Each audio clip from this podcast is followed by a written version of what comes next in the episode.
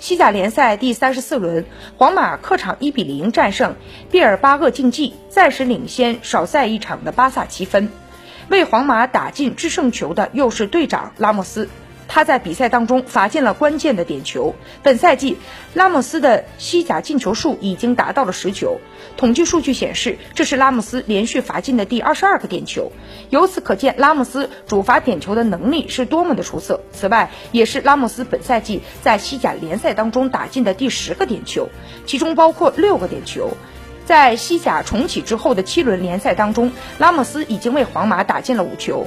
是西甲重启之后进球最多的西甲球员，相比之下，梅西在西甲重启之后只打进了三球。